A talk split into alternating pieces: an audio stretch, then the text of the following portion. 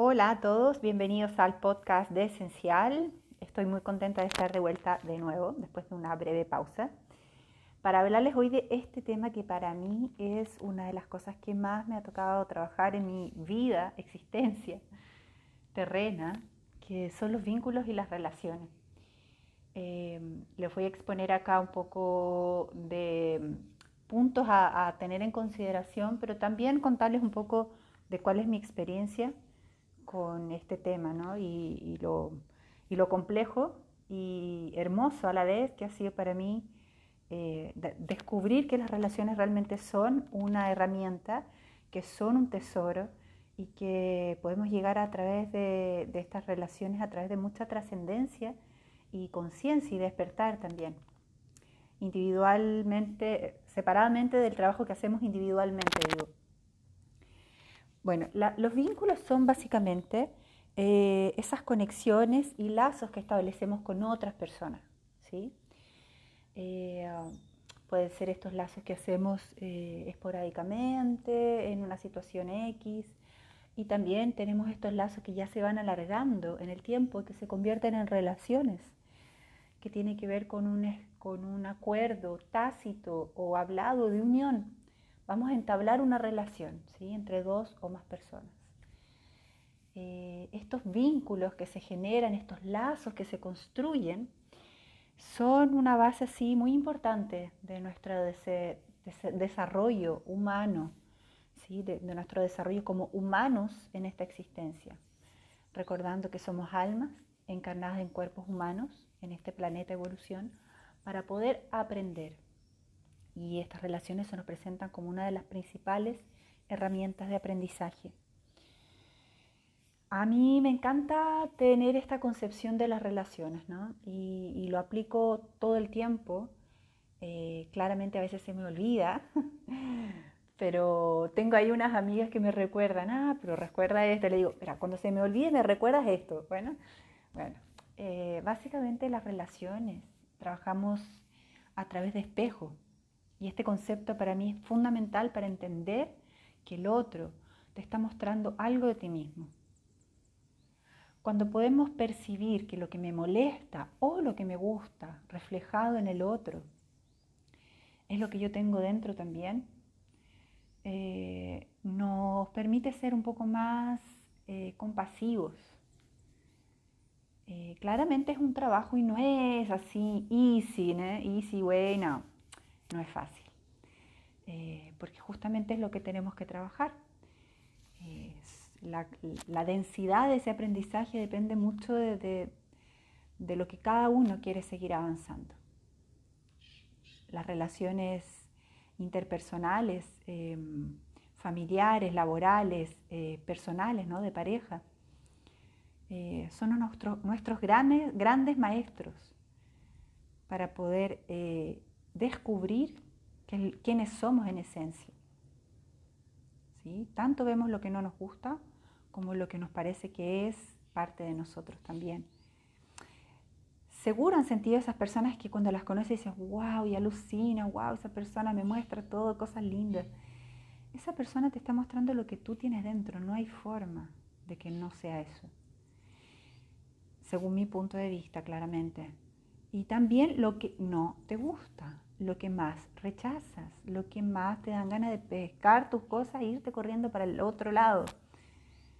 Y, esa conciencia, eh, esa parte es la más complicada, ¿no? Porque a quién le gusta ver lo que, lo que tenemos de oscuro adentro, ¿no? En el otro, sobre todo. Y lo que pasa en estas situaciones es que reaccionamos. Cuando adoptamos una reacción a una situación eh, mediante una relación. No tenemos la oportunidad de ver el campo más amplio, de ver la situación un poco más expandida para poder comprender qué es lo que me quiere mostrar esta situación. Porque no es el otro, tomando en cuenta que solo somos personajes en una obra de teatro enorme, universal, planetaria. Pero lo que pasa es que todo el tiempo estamos reaccionando.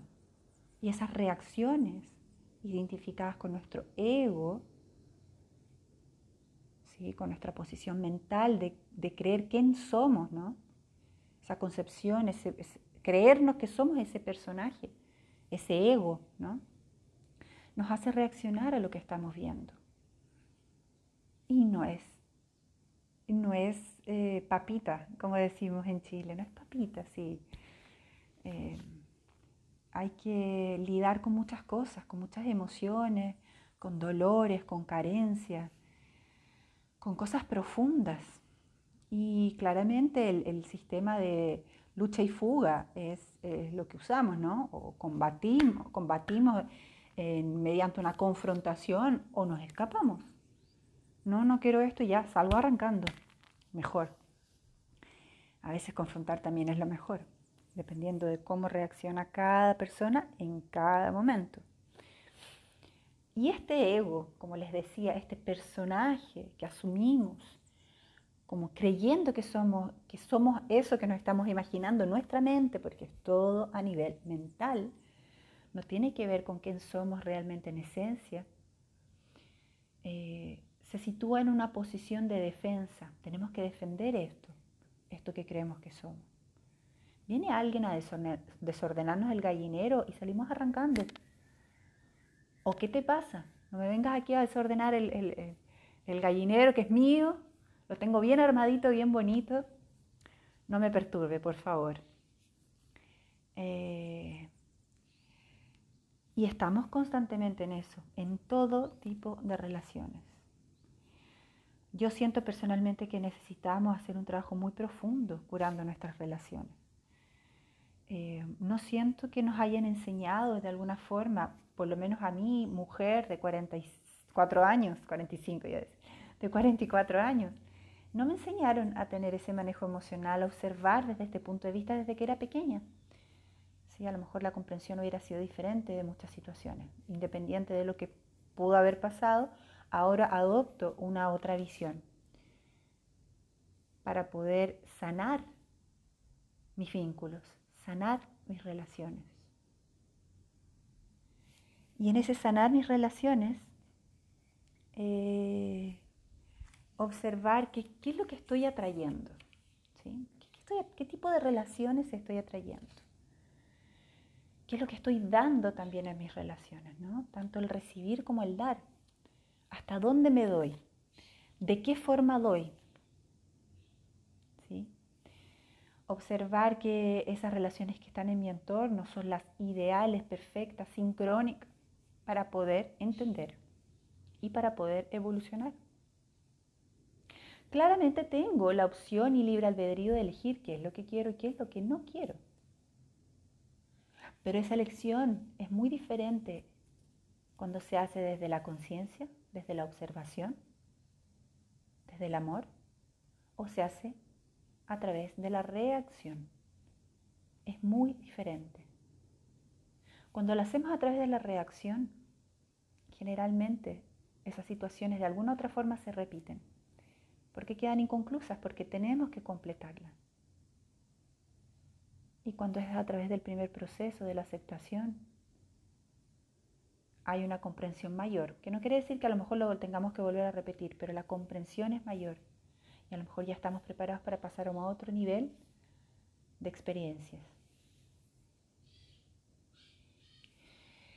En este relacionarse, eh, y me voy a dirigir ahora a las relaciones de pareja, básicamente porque somos seres que, vinimos a relacionarnos. Y una de las eh, etapas más lindas de nuestra existencia también es cuando nos relacionamos con un otro de forma amorosa. ¿sí? Igualmente yo creo que nos relacionamos a través del amor en todas nuestras relaciones hijos, hermanos, padres, amigos, trabajo, ¿sí? Pero cuando estamos con un otro, con el cual queremos compartir la vida, tenemos metas en conjunto, podemos tener intimidad sexual y trascender a través de la sexualidad, es un regalo, es muy lindo. Pero ¿desde dónde estoy compartiendo con ese otro? ¿Cuán verdadero, verdadera estamos siendo en esa relación? en el sentido de cuánto realmente estoy dando en conciencia, observando mis carencias, mis dificultades, mis necesidades, mis apegos.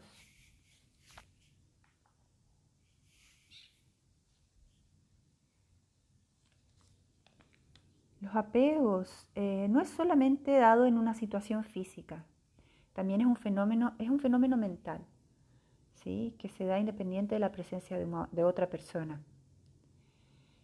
Pero el apego viene de la, de la idea, de la necesidad de que nos falta algo, ligado claramente al miedo. Tenemos miedo de perder a ese otro, porque ese otro representa nuestra seguridad o algo que nos está faltando. Y ahí surge el apego. Y ahí comienza la fiesta. Ahí comienzan los petardos. ahí comienza el dilemón de las relaciones porque entramos a las relaciones sin observarnos, sin hacer un trabajo de autoobservación, de compromiso, primero personal, y luego comprometernos con el otro, a trabajar desde ahí, desde la observación, desde el amor, desde la conciencia.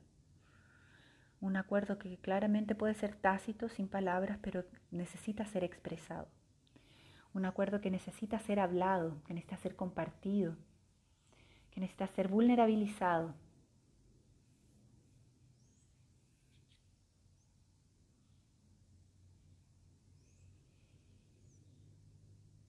Cuando estas personas se van, sentimos falta de su presencia, de los momentos que vivimos, de las emociones que nos generaron estar con esas personas.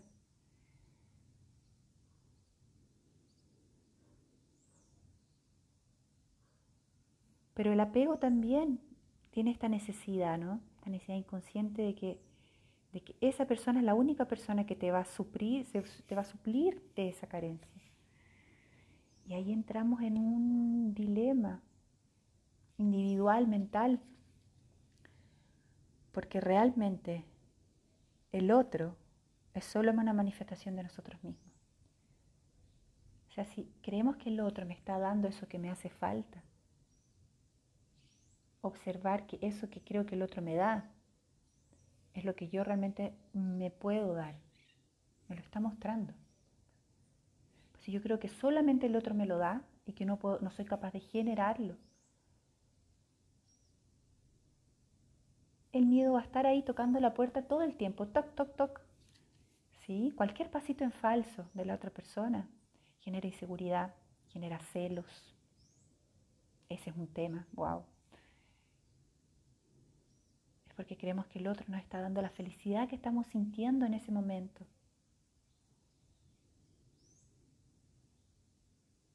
Y eso realmente es una ilusión, falso. Solo podemos dar lo que transborda desde, desde dentro de nosotros. Si el otro de alguna forma en una relación no me está demostrando el amor que yo creo que necesito para suplir mi carencia. Primero entender que ese amor que el otro no está consiguiendo darme. Entender que cada uno da lo que tiene adentro. Y eso genera una enorme compasión y comprensión. Y darnos cuenta que ese amor que el otro no está consiguiendo darnos es porque no viene del otro. Esa falta de amor del otro que me está mostrando es la falta de amor de que, que está en mí también. La falta de amor por mí misma, por mí mismo. Me está mostrando solamente. Me está mostrando esa carencia, esa incapacidad, sin juicio. ¿Ok? No nos juzguemos, solamente nos estamos observando a través del otro, espejo,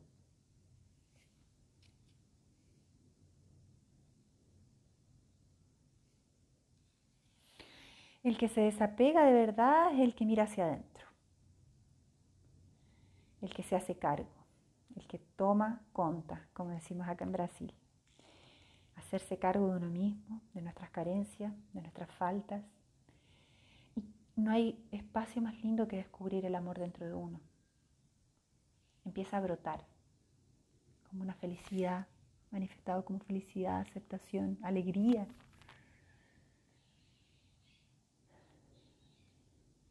Simplicidad, un éxtasis por la vida.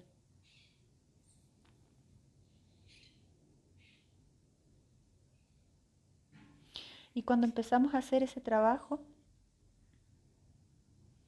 ese apego que teníamos con esa persona que ya no está, que creíamos que nos daba algo que nos faltaba, solo se transforma en una melancolía, en un, bueno, ya está, pasó, y viene la, la libertad emocional. Ya nos podemos liberar de esa situación, que ojo, no es la persona, no es la persona. Desapeguémonos de los personajes, la situación, es lo que necesitamos aprender para, nuestro más para nuestra más alta evolución. En estas situaciones hay otro punto que es muy importante, observar que, eso, que es, nuestro equilibrio entre nuestro masculino y nuestro femenino dentro de cada uno de nosotros.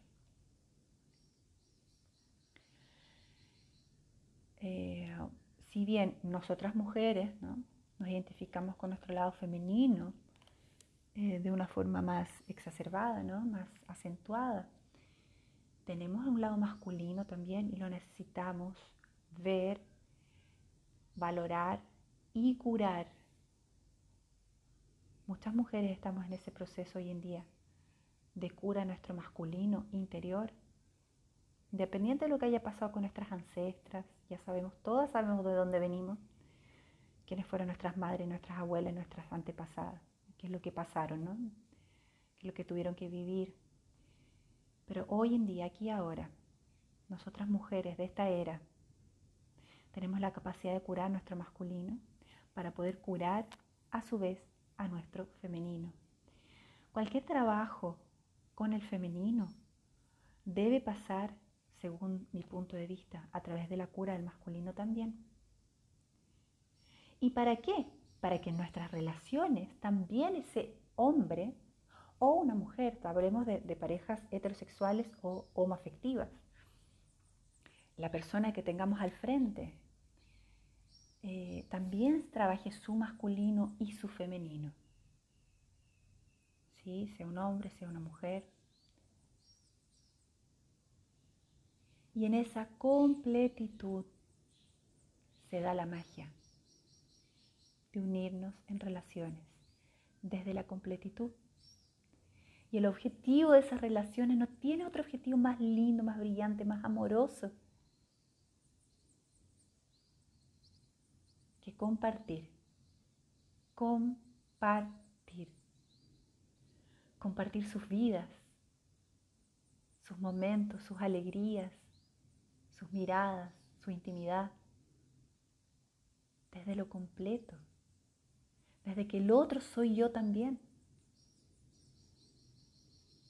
aceptando lo bello y lo no tan bello como parte de mí también. Estamos juntos, juntas para aprender, para compartir, para gozar, para estar aquí en esta vida pasándolo lo mejor que podamos, a pesar de las circunstancias que hoy en día estamos viviendo. En esa vida orgásmica ese éxtasis por la vida.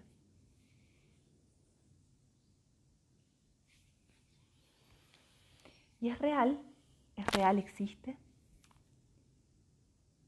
Eh, personalmente estoy en una reconstrucción de todos estos eh, paradigmas, concepciones, conocimientos. Eh, y después de haber pasado algunas relaciones en las cuales tuve que trabajar, mucho conmigo misma. Hoy en día estoy eh, bajo esta visión, trabajando en mí misma, para poder desde esa completitud, sin ser perfección, solo completa a través de mi compromiso, de mi conciencia, de mi presencia y de mi gratitud y reverenciar al otro en su completitud. Se siente, se vibra en esa frecuencia amorosa que nace en cada uno y luego se junta en un centro, es que seguimos avanzando. Si el miedo viene, lo revisamos en conjunto y seguimos avanzando. Y así podríamos quedarnos hablando, quedarnos hablando un montón de rato. Pero creo que fue bastante información. Espero que todo esto que hablé ahora, que compartí con ustedes, en base a la experiencia, en base a los conocimientos que voy recogiendo, les sean, les resuenen y a lo mejor pueda aportar un poco a sus vidas también. Les dejo un gran y caluroso abrazo y nos vemos en el próximo podcast.